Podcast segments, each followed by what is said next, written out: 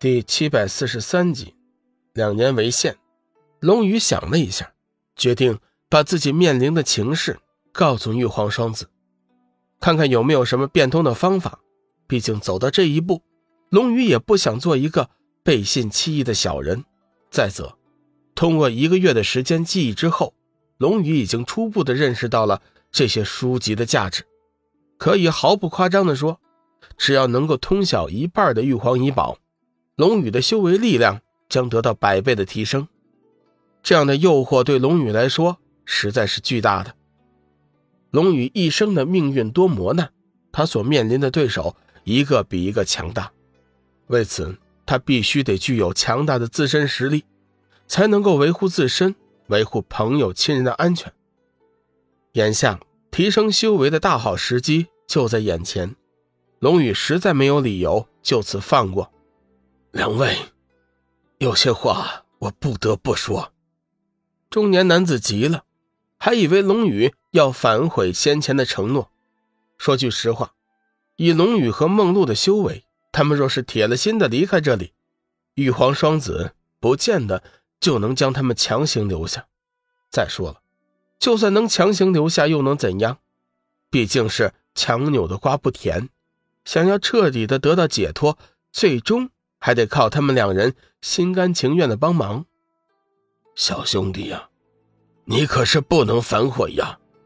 我看你也是一个顶天立地的真男儿，做出这样的事情。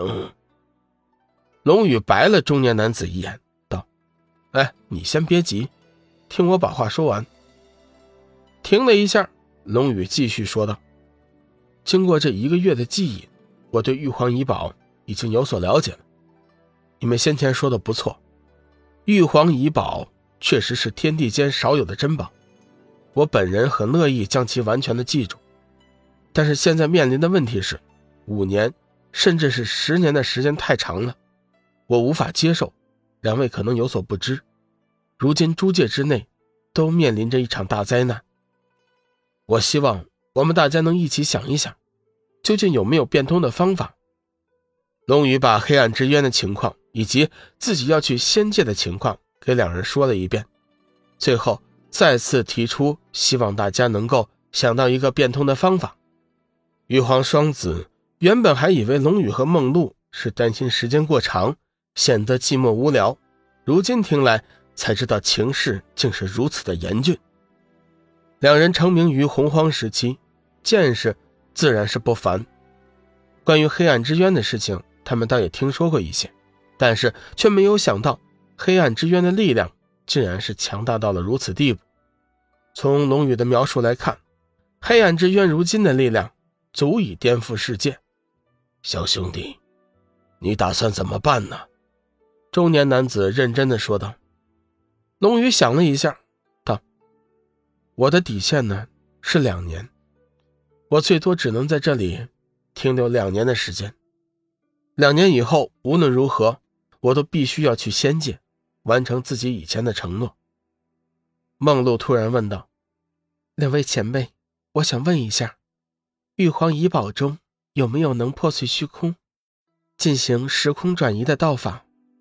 梦露虽然记忆的正是道法这一部分，但是现在所记忆的毕竟还少，无法知晓后面的内容，故此询问。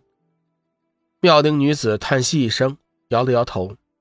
玉皇遗宝中记载的道法足以使你们遨游宇宙，纵横于天下，但是要说这来往于不同的时空，却是不行的。看到梦露有些失望，妙龄女子继续说道：“事实上，据我们所知，像你们所说的来往于不同时空的道法，除非是上古大神。”否则的话，即便是仙界帝君也没那个能力。中年男子很有深意的看了龙宇一眼，道：“小兄弟，如果说你去仙界拜访的那位莲花仙子，真的具有破碎虚空、转换时空的道法，想必他必定不只是仙人那么简单。”龙宇先前的叙述中，并没有提到九宅星君的存在。故此，中年男子推测到如此地步，确实已经是有些不容易了。中年男子推测到这一点，龙宇倒是不会怀疑。莲花仙子到底是何方神圣，他不知道，但是从他和九宅星君的关系不一般就能够看出，他的身份也肯定不一般。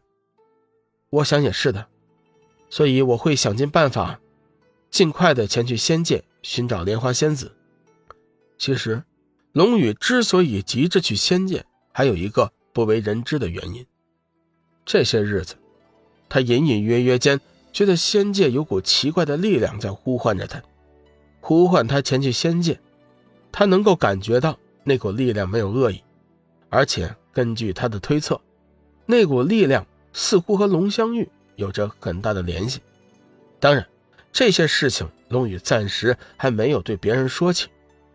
听完龙宇的话，中年男子沉声道：“小兄弟，你的意思我已经明白了。”我们也不想对你强求，这样吧，我们就以两年为限。两年之内，不管你有没有将玉皇遗宝记熟，我都保证可以准许你们离开。中年男子之所以这么说，心中就已经打定了主意，到时候实在不行就赌上一把，叫龙宇和梦露带着玉皇遗宝离开这里，等他们有时间再行记忆。这样做。其实存在着很大的危险，比如说，龙宇和梦露看破其中的奥妙，继而心生歹意，用玉皇遗宝将自己两人控制，他们将坠入万劫不复之地。当然，事情的发展未必就会有坏的结果，或许龙宇和梦露压根就不会做出这样的行径。总之，这就是一次赌博。如果玉皇双子押对了。